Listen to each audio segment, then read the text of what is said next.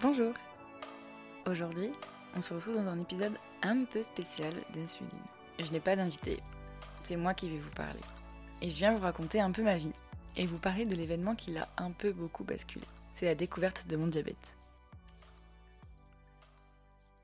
C'est arrivé à 15 ans, quand j'étais en seconde, quand j'étais au lycée. Je suis entrée à l'hôpital le 20 mars 2015 et j'y suis restée 8 jours. Je suis arrivée au service endocrinologie sans antécédents médicaux ou chirurgicaux, avec un grand-père qui avait un diabète de type 2, c'est-à-dire qui n'avait aucun lien avec le diabète de type 1 que je venais de déclarer.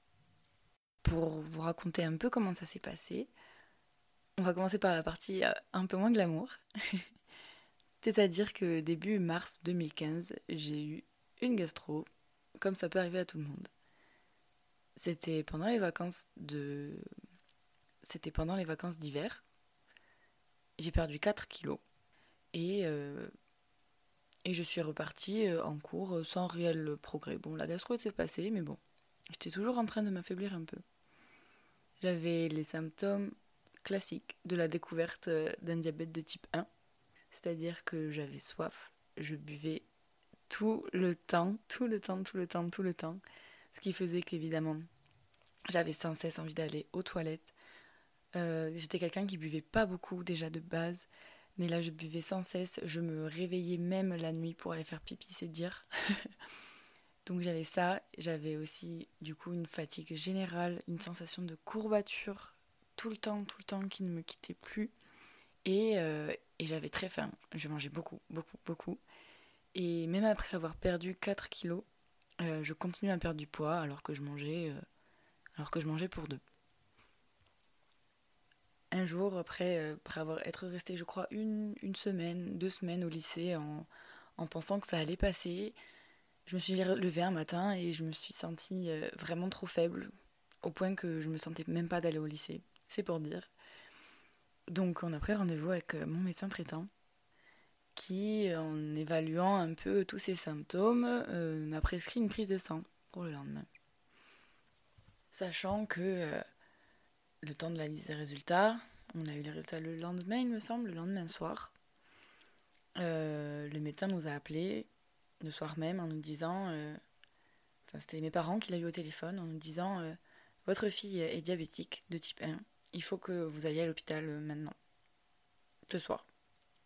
Donc, même si c'était en quelque sorte un choc, étant donné que je ne savais pas ce qu'était le diabète de type 1, ni même le diabète de type 2, euh, je n'ai pas eu peur, je n'ai pas été triste, je n'ai pas été en colère, je n'ai pas été angoissée. Je me disais au contraire que ben, du coup, ah mince, euh, bon, il m'arrive un truc pas cool, mais bon, au moins je vais à l'hôpital et, et on va s'occuper de moi, quoi. Donc c'est bien. Tout va rentrer dans l'ordre, je vais être prise en charge et on verra. Donc euh, je suis arrivée ce 20 mars 2015 à l'hôpital, au service endocrinologie. J'avais 15 ans, du coup, depuis quelques mois. Donc, euh, j'étais euh, hospitalisée dans la partie des adultes parce que les enfants, du coup, euh, sont hospitalisés jusqu'à 15 ans. Donc, moi, j'étais directement passée dans la partie adulte.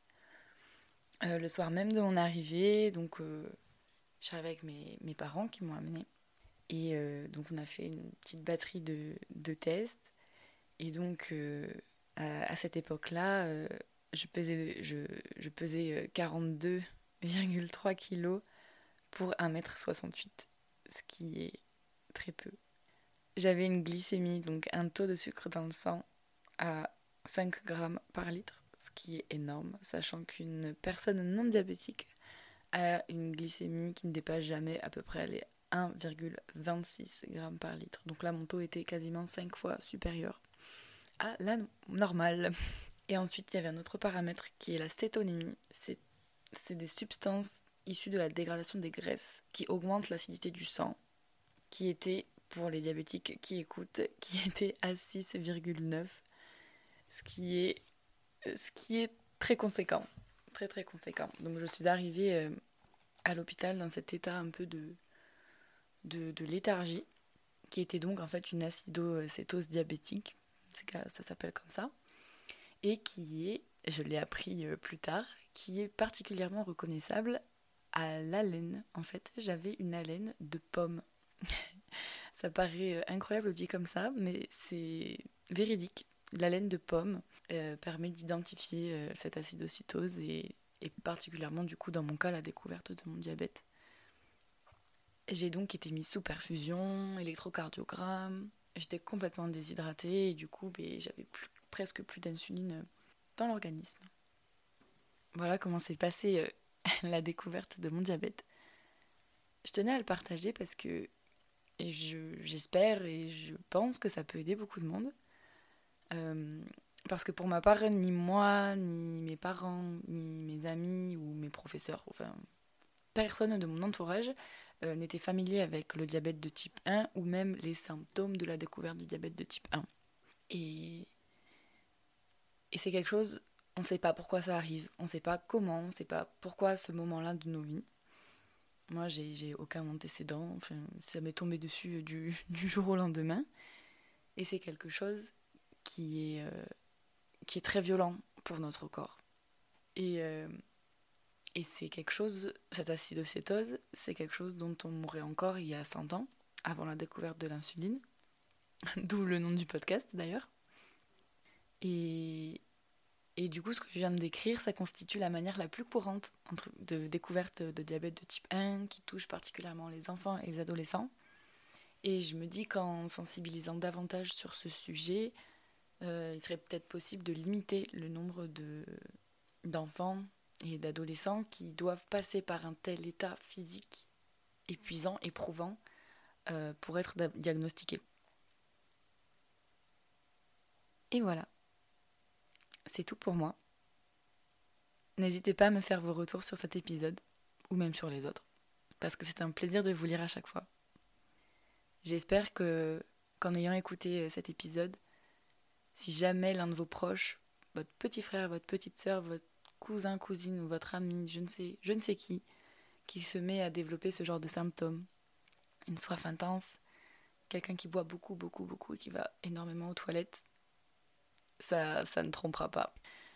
Donc euh, gardez, euh, gardez bien ça en tête. Si jamais vous pouvez éviter à quelqu'un de d'arriver dans un état trop dans un état assez fatal et de lui permettre de découvrir euh, la maladie qui, qui vient de déclarer.